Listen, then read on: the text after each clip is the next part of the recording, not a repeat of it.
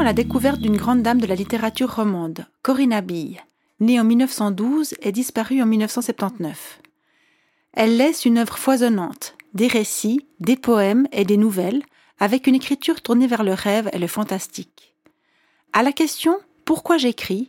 Corinna Bille répond en 1971 ceci. Pourrais-je vivre sans écrire? On ne peut pas supporter le bonheur.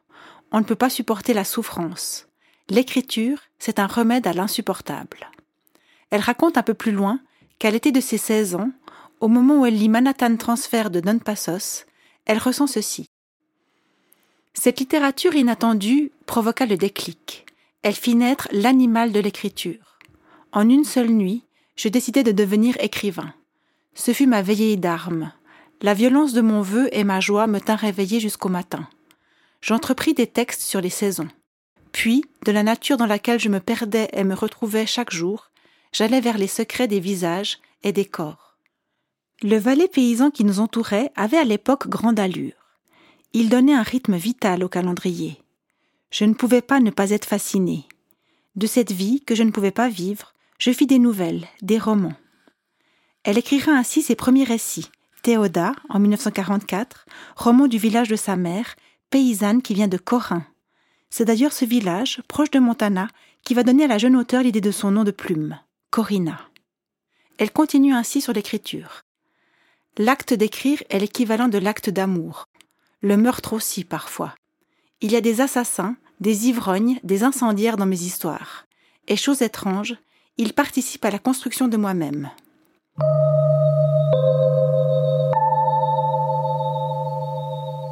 Maurice Chapa, l'écrivain et poète valaisan qu'elle épouse à 30 ans, en 1943, et qui sera le père de ses trois enfants, dit de sa femme qu'elle est habitée par un absolu impérieux, une sensibilité acérée face aux choses du quotidien, qui lui fait comprendre et se sentir proche de personnes au comportement extrême, comme les fous, les assassins, les ivrognes dont elle parle.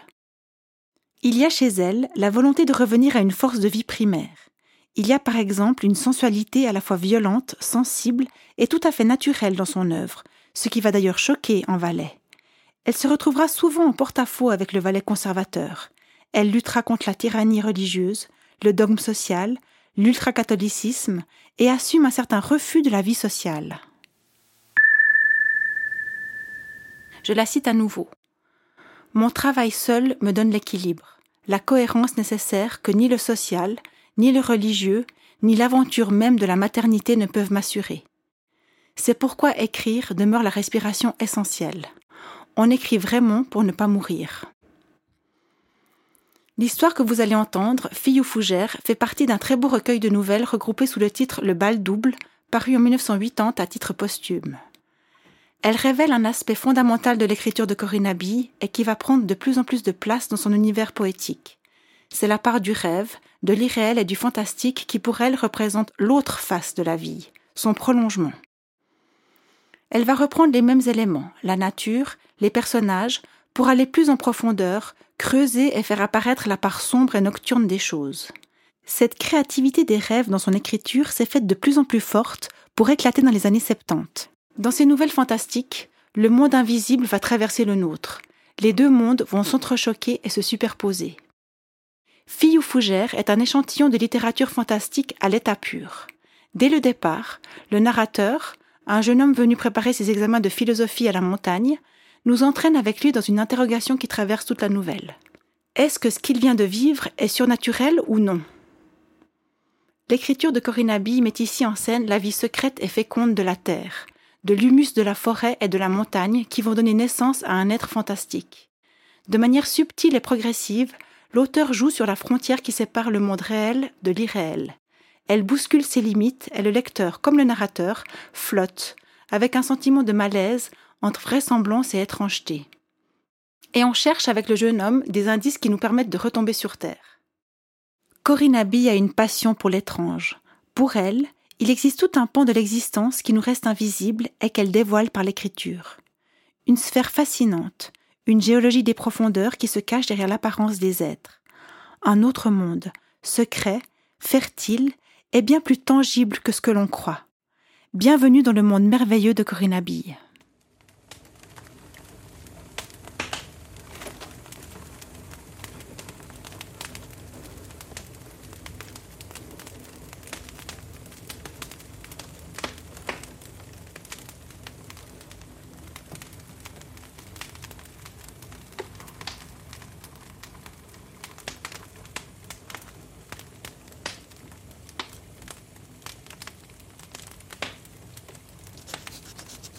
Lundi, 5 octobre.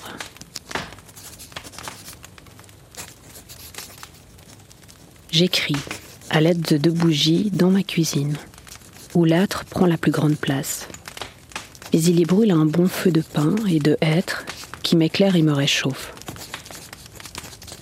Par la fenêtre, je ne vois presque plus rien. Le crépuscule tombe, et surtout la pluie sur un fond de forêts embrumées.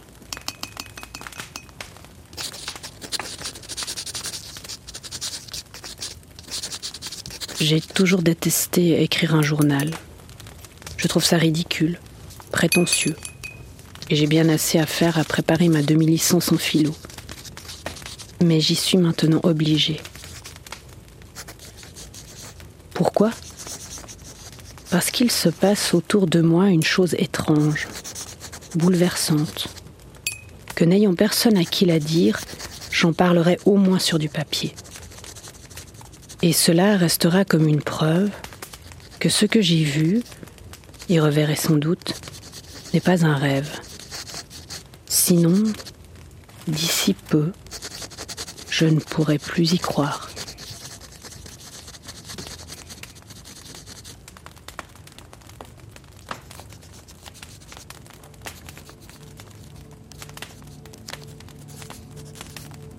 À une heure de l'après-midi, je suis sortie et j'ai pris le sentier, le moins fatigant.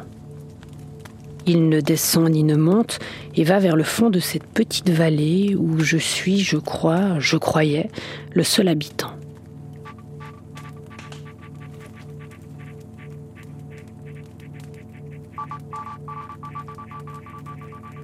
Hier, les vaches du Mayen de la clairière voisine sont redescendues en plaine et personne n'est venu passer le dimanche dans l'un de ces rares chalets dont la plupart tombent en ruine. L'un d'eux, que je peux voir d'ici, par temps clair, s'effondre, à tel point qu'il serait dangereux d'y pénétrer. Un arbre a poussé à l'intérieur. Les autres se tassent et les herbes touchent leur toiture percée. Le nôtre tient encore. Mon père l'a fait réparer et j'aime y vivre pendant les vacances.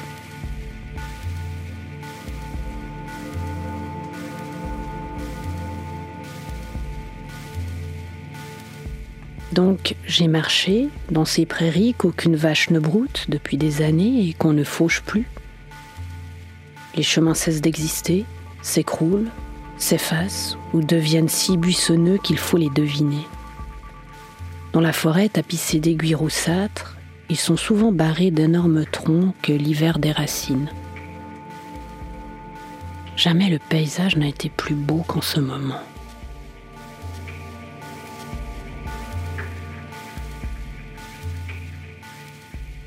Si en été, la montagne me paraît triste et trop verte. En automne, elle est pour moi d'une gaieté délirante et plus encore les jours gris, le ciel de fer donnant une valeur unique aux feuilles des trembles, des sorbiers, de l'épine vinette.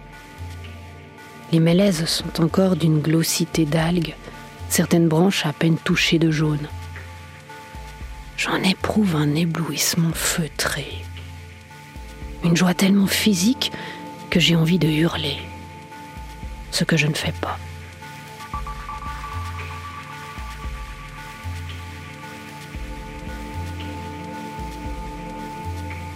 Je marche, je marche.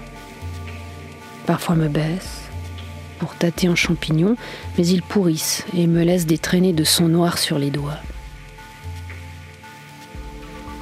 Je suis intriguée par un gros bolet d'un violet sinistre, un bolet satan.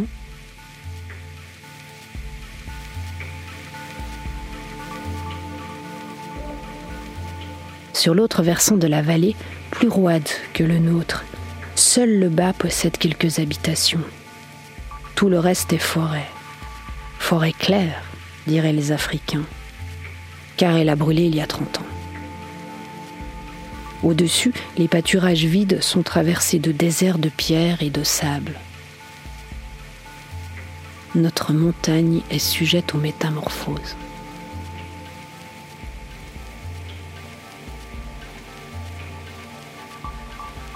Dans sa mince couche de terre s'infiltrent des sources perdues qui forment des poches d'eau invisibles.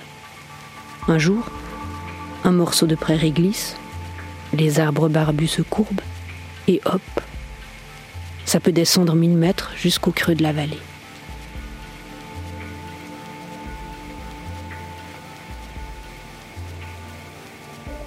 Quelques vestiges de murs antiques ont tenté de la soutenir, des drainages aussi, mais il semble que l'homme ne peut rien.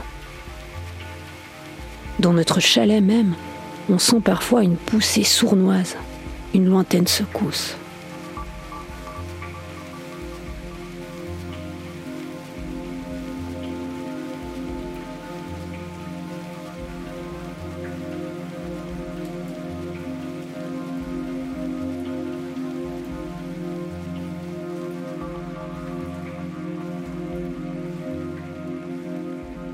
Mais pourquoi tant de détails?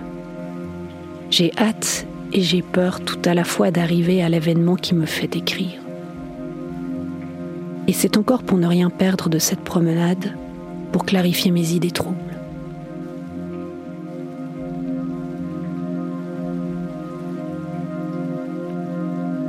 La première chose qui me parut bizarre, et pourtant elle s'explique, fut d'être arrêté par un fil de fer tendu d'un sapin à un autre sapin. L'unique et dernier petit troupeau venait de quitter la clairière au-dessus, et je trouvais un peu fort que le paysan laissa ainsi une barrière peu visible, dangereuse de nuit ou par temps sombre. Je voulus en débarrasser le chemin, puis je me contentai de l'enjamber. Il était à la hauteur de mon genou.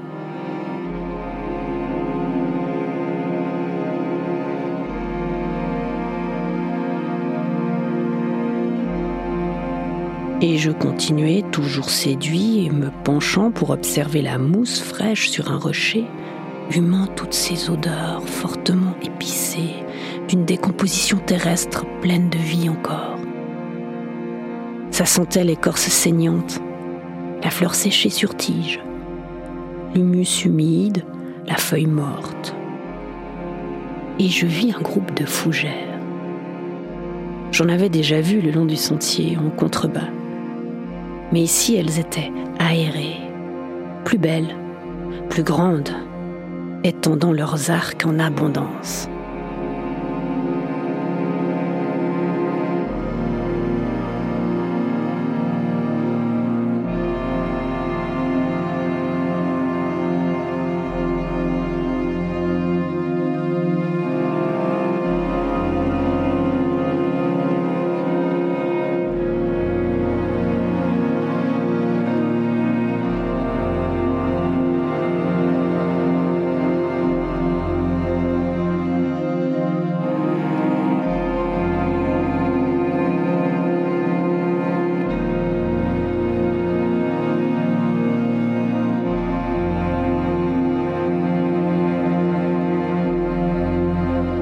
Et ce ne fut plus des fougères.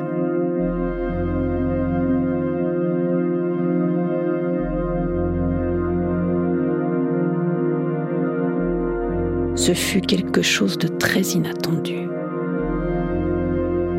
de gracieusement impudique. Une jeune fille nue, une peau blanche au reflet vert.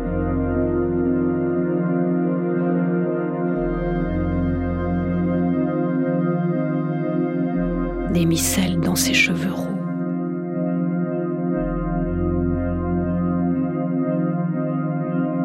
Mais les fougères dont elle avait jailli la cachaient à mi-corps, ne découvrant que son buste au sein rond et rougi.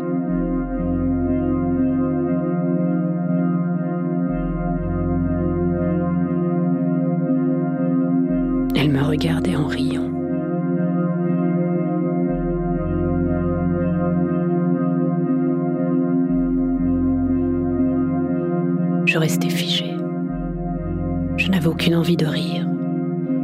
J'étais même très angoissée. Ce n'est pas que les jeunes filles m'intimident, ni leur nudité à laquelle les plages et les demoiselles faciles nous habituent. Mais ici, en cette saison, dans cette forêt sointante et déjà froide où le soleil ne se montre pas depuis trois jours,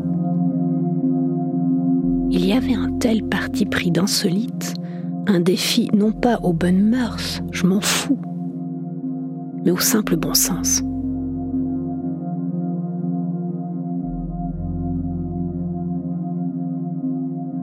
J'en eus le souffle coupé.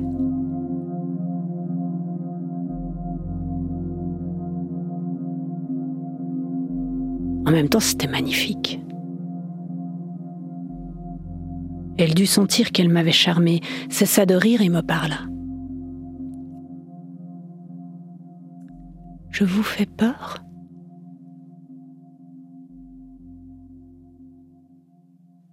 Non.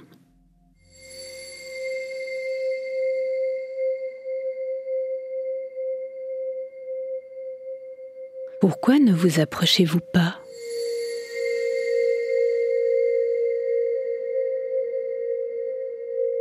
D'abord, rien n'était simple, et la pente glissante. Et je ne voulais pas. Je répondis Vous n'êtes pas gelé? Non. Personne en ce moment. Je sais, mais moi je suis habituée. Je viens du nord.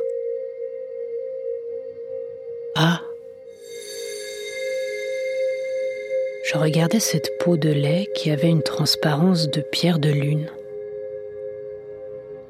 Le noir de la forêt autour d'elle était un écrin. Je ne sus que dire.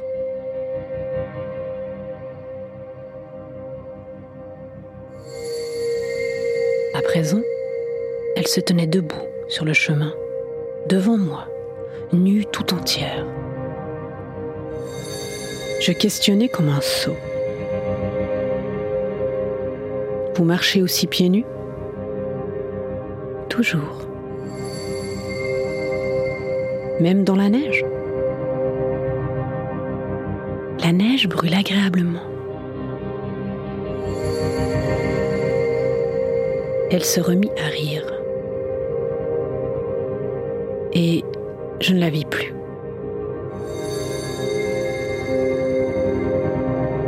Non, plus rien. Mais entendons-nous, je ne la vis pas disparaître, courir. Rien.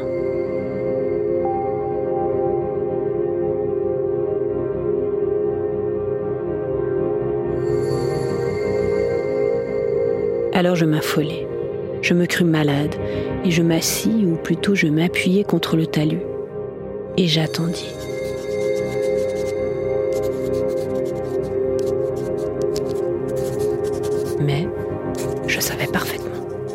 Je ne la verrais plus.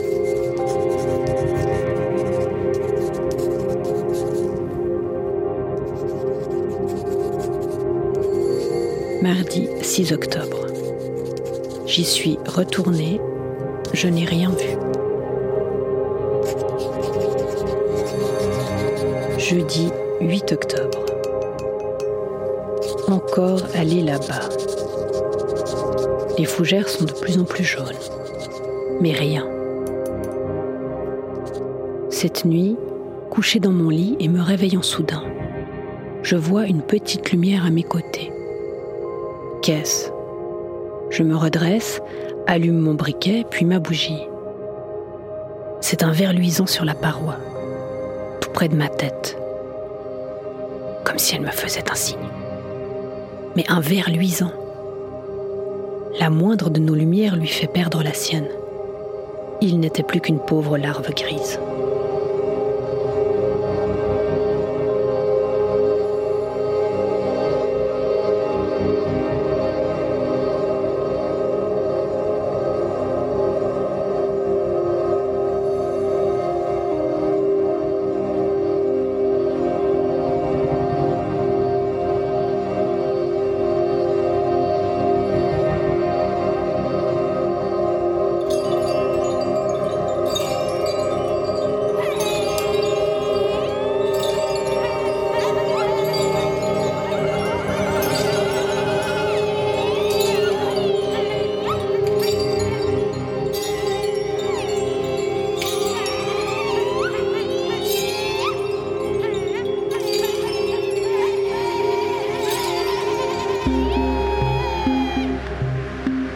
Vendredi 9 octobre. Un peu de soleil. J'ai voulu monter à la Brinta. Mais j'ai fait demi-tour car une idée m'est venue. Cette fille habite sans doute le mayen quitté par le paysan il y a une semaine. J'ai été l'examiner de près. Il est fermé. Mais il m'a semblé entendre rire. Je suis sûre d'un appel très doux, lointain.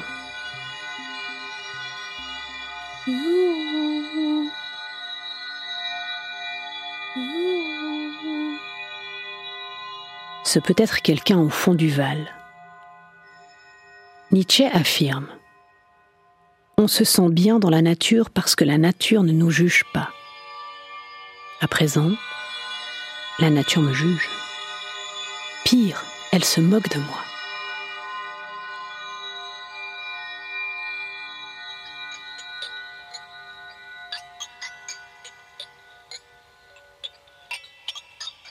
Samedi 10 octobre. Cette fois, je l'ai revu.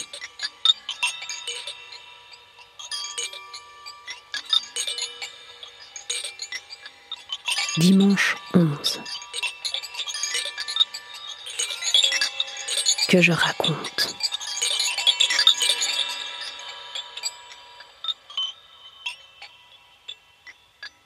Cette histoire aura-t-elle une fin? Je ne comprends plus.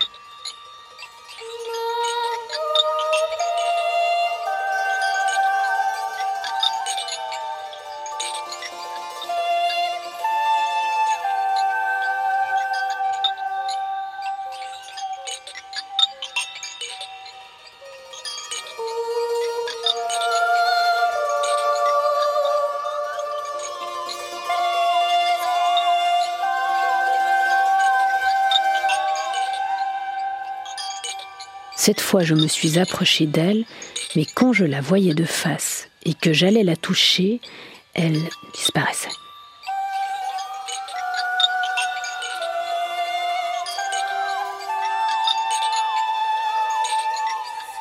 Me riait dans le dos.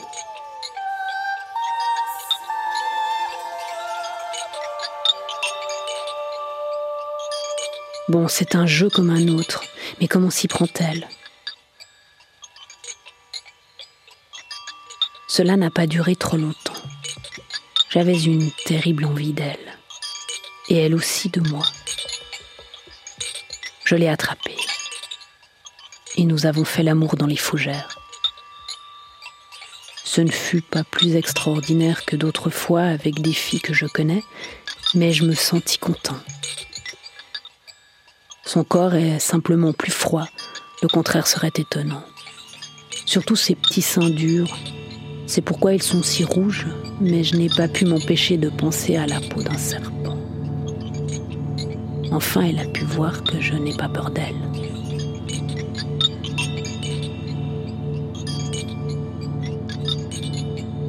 Une seule chose incompréhensible, mais peut-être est-ce une illusion d'optique, elle m'a raccompagné un bout de chemin comme une gentille fille sans problème, toujours nue, naturellement.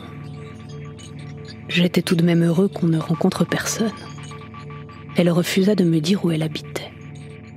Elle a prétendu vivre avec son père, obligé de faire de la montagne pour sa santé, et aussi qu'il était un savant botaniste. Je suppose qu'ils habitent dans l'un des chalets d'en bas. La chose incompréhensible,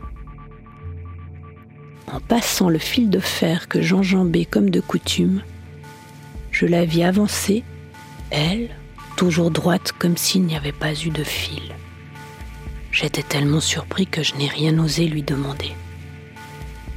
Je me suis retourné pour toucher le fil, le palper sur toute sa longueur. Elle en a profité pour s'éclipser. Suis-je ces temps enclin à des troubles de la vue? J'étudie trop. Je lis trop. Ce n'est pas vrai. Je ne fais plus rien.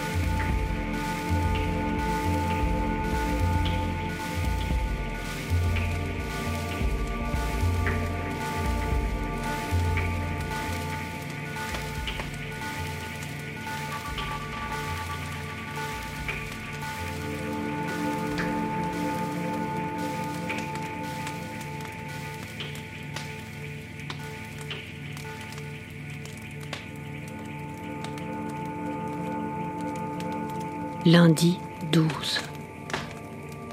Rester au chalet en compagnie de ma chatte à qui je parle. C'est un vrai personnage. Jamais je n'ai connu bête plus intelligente et capable d'indépendance. Elle vit ici toute l'année, seule, chasse, loge au grenier où elle fait de temps à autre des petits, nés d'un chat arrêt invisible, mais il meurt d'une maladie inconnue. Elle est, elle, d'une santé de fer, belle, le pelage marbré. Ses yeux de jade vert me fixent pendant que j'écris, la pupille dilatée. Elle me suivait dans mes promenades, grimpait jusqu'au sommet des arbres pour m'émerveiller. Maintenant, elle refuse de me suivre. J'ai sommeil.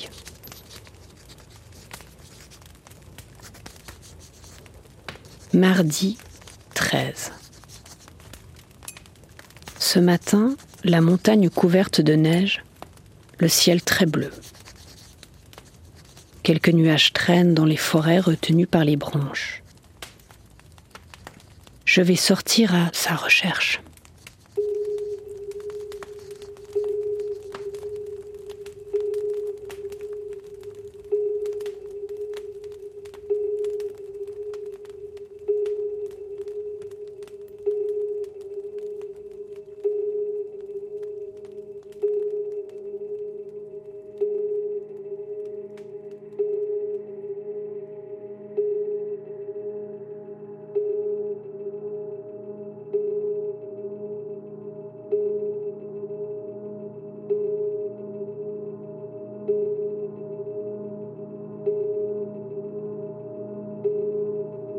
Mardi soir. J'ai erré des heures dans les herbes mouillées autour des Mayens, mais tous sont inhabités ou semblent l'être. Aucun bruit, même ce rire qui pourrait être le chant d'un bis, a cessé. Nous ne sommes pourtant plus au siècle des fées qui laissaient l'empreinte de leurs pieds sur les roches. J'ai ceci à noter. Ma chatte, aujourd'hui, m'a suivi mais un peu avant d'atteindre le fil de fer, elle s'est mise à miauler. Inquiète, m'invitant à rebrousser chemin. J'ai continué et je l'ai appelée. Elle ne m'a pas obéi et je l'ai vue repartir en trottinant, la queue basse. Je suis allée jusqu'au bout du Val, devant la cascade. Le petit alpage est désert depuis trois ans. Je suis entrée dans la cabane des pâtres qui sont encore la fumée, le laitage et la vache. J'ai cru entendre un youhou très éloigné. Mais je sais que les sons de l'eau peuvent faire croire à tous les sons, même à celui des cloches. J'oublie d'ajouter qu'en réfléchissant à l'attitude de la chatte, je me suis souvenu qu'elle m'a quitté à l'endroit exact où la jeune fille, qui m'avait raccompagnée l'autre jour, a disparu. J'en ai conclu que la chatte sent et redoute sa présence.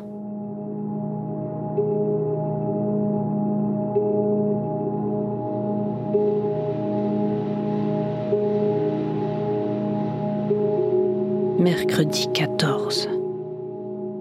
Avec ce temps glacé, malgré le soleil, je doute que ma jeune fille se balade encore nue. Je me demande si elle n'est pas tout simplement retournée dans le nord. C'est tout ce que j'ai pu apprendre de son pays. Norvégienne? Islandaise? Elle parle français sans accent. Mais je reviens à mes bouquins que j'ai trop délaissés cette dernière semaine.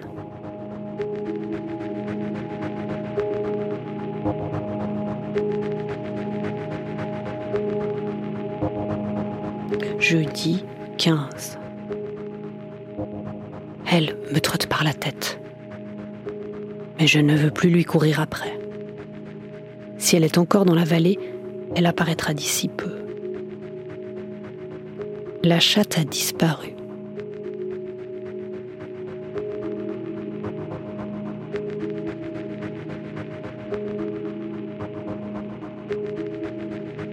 Samedi 17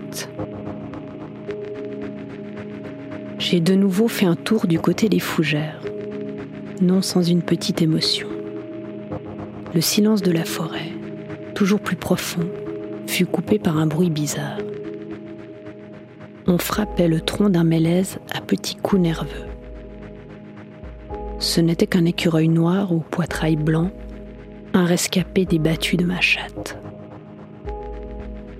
Curieux comme ils le sont tous, il m'observait tout en griffant l'écorce de ses pattes rousses.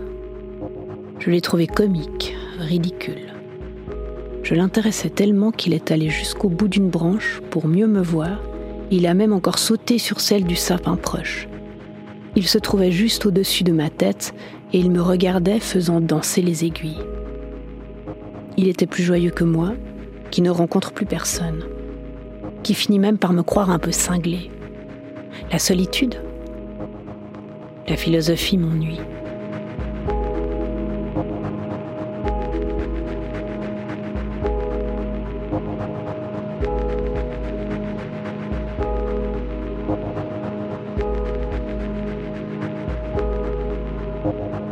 Lundi 19.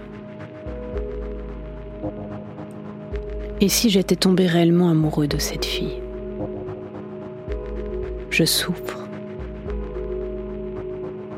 C'est la première fois que je souffre à cause d'une fille.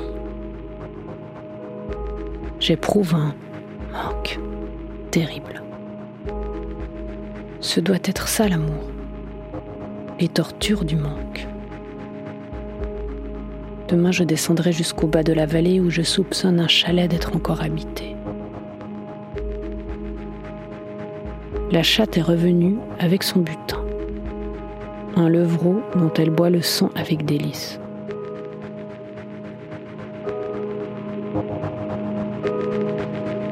Mardi 20. J'ai dévalé le sentier si roide qu'on y glisse sur les pives rondes des pins, à toute vitesse, jusqu'à l'entrée d'un tunnel de Verne, si bien embroussaillé qu'on n'y voit plus rien. J'ai rampé pour surgir soudain à la lumière d'un pré où gît un mayen aussi désert que ceux d'ici. Mes phrases sont tortillées autant que les vernes. Je suis pressé d'arriver à l'essentiel. Le torrent grossi par la fonte de la dernière neige secouait le petit pont de bois. J'ai sauté par-dessus et j'ai atteint un territoire peu connu de moi. C'est l'autre J'ai fait le tour des chalets un à un, tous soigneusement clos, moins croulants que les nôtres. Il y a des volets repeints et des murs recrépis. J'ai vu quelqu'un qui passait par là. J'ai essayé de lui faire dire ce que je voulais savoir, mais il m'a répondu de mauvaise grâce et il semblait ignorer absolument la présence d'étrangers.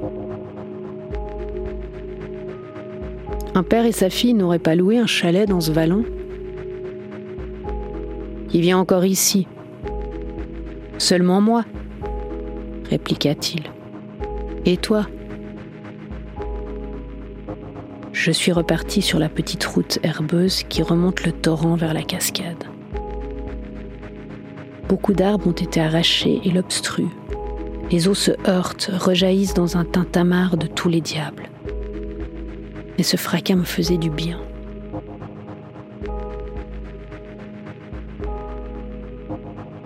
La chatte est venue s'asseoir sur mes genoux pendant que j'écris. Elle lève sa tête vers la mienne et me contemple avidement de ses yeux verts, fondus au centre d'une strie verticale et noire. Aujourd'hui non plus, elle n'a pas voulu me suivre plus loin que le pont, et je l'ai vue de loin remonter notre versant. Mais qu'ai-je à raconter? Pas grand-chose. J'ai pourtant entendu, lors de mon retour par le sentier des fougères, un rire. Son rire, tout près de moi.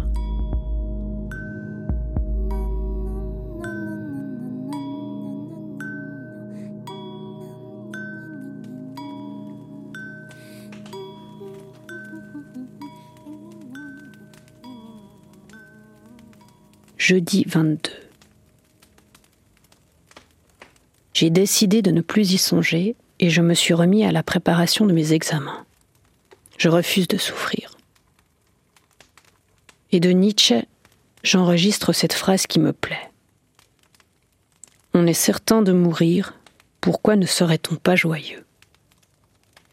Je recommence aussi à manger.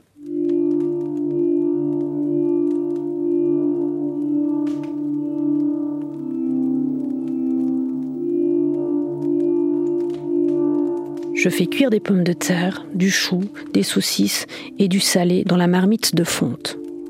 Je me coupe de larges tranches de viande sèche. Je bois beaucoup de thé de Chine fumé. Plus de vin.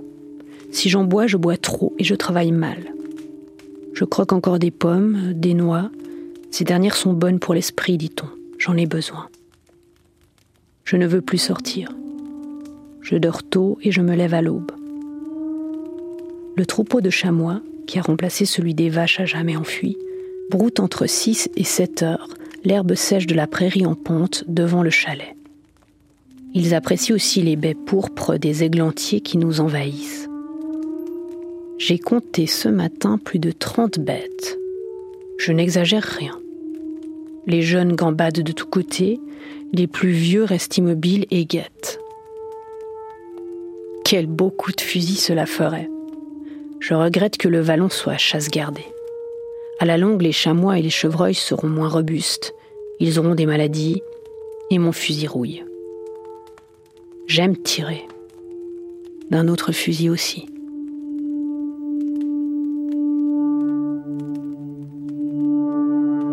J'ignore ce que la chatte pense d'eux. Et de moi Elle m'aime, c'est certain, et me considère comme un animal agréable mais je me sens devenir méchant.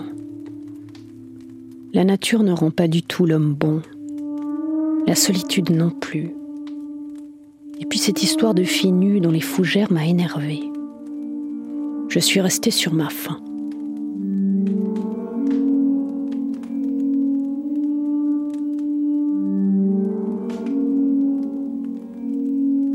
« 27 octobre. La neige est retombée une fine couche. Elle fond déjà sous le soleil et les souches fument. Mais elle reviendra. Elle reviendra. Mon désir est si fort qu'il, là, fera revenir. C'est à elle que je rêve. J'espère contre toute raison. La sale garce, je lui tirerai dessus si je la revois et qu'elle m'échappe encore. Cet après-midi, je retourne à la cascade.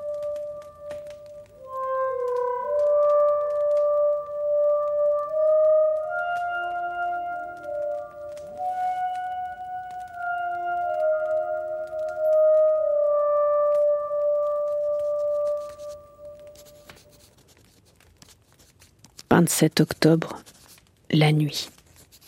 Cette fois, je sais. Je crois de sang-froid à l'incroyable. Moi seul y croirai. Je n'en parlerai à personne. C'est plus fantastique que tout ce que j'avais imaginé. Je suis là devant comme un petit garçon. J'ai envie d'abandonner mes études qui n'expliquent qu'une pente du monde. L'autre, les hommes ont peur de la regarder en face. Je repartirai pour l'île de Ceylan où il s'en passe, paraît-il, de plus belle. La sorcellerie existe. Je me sens idiot sur ce cahier et je dois me forcer pour écrire ceci. Je l'ai revue. Elle n'existe pas. Au sens où nous entendons les choses.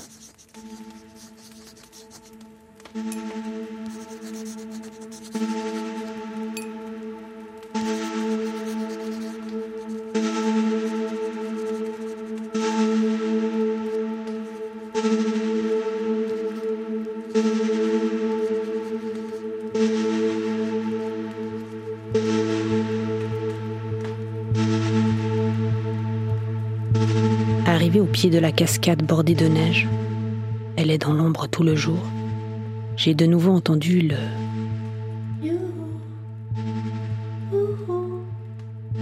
si peu perceptible que je n'y crus pas d'abord. Mais l'appel s'enfla, si bien qu'il finit par me casser les oreilles. C'est la cascade, me dis-je. Et le bruit devint un grand éclat de rire. Et je la vis. Nue et nacrée. Les seins rouges, les cheveux voltants. Bonjour me cria-t-elle. De nouveau, je la crus vraie. Ma crainte, ma colère s'effacèrent, mais sa coiffure me frappa. Dans ses mèches s'entrelaçait un collier de perles blanches. Et comme je ne disais mot, elle s'étonna. Tu es fâché Que répondre? Je me crus muet pour le restant de ma vie, mais la révolte me rendit ma voix.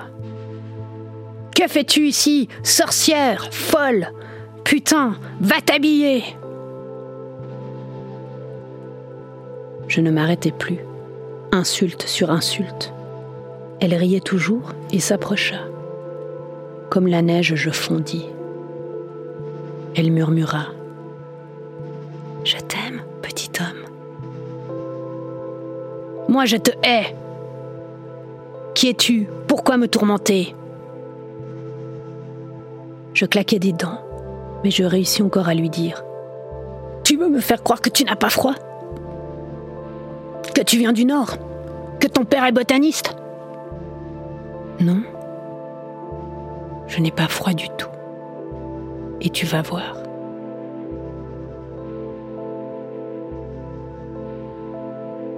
Elle se jeta dans la cascade. L'eau, chutant des roches avec violence, formait des essaims de gouttelettes brillantes.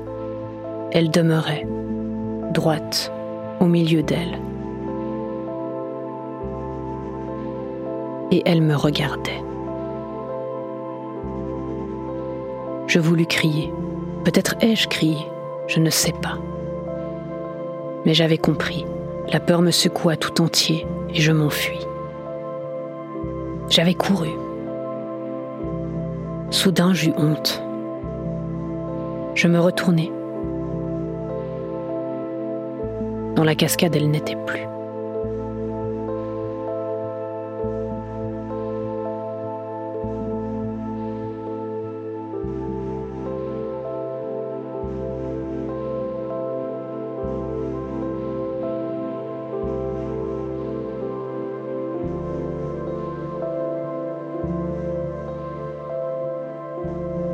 Je suis rentrée en courant toujours jusqu'au chalet.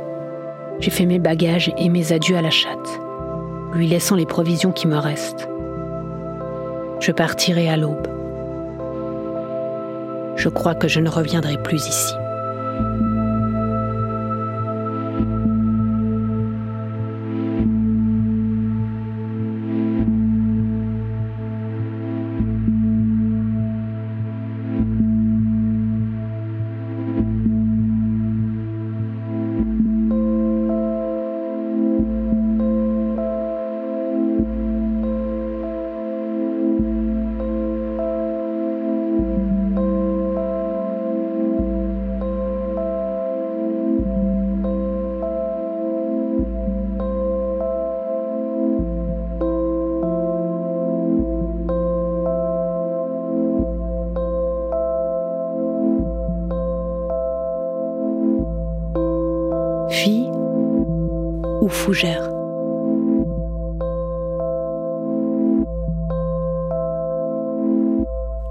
Corinne Abbey.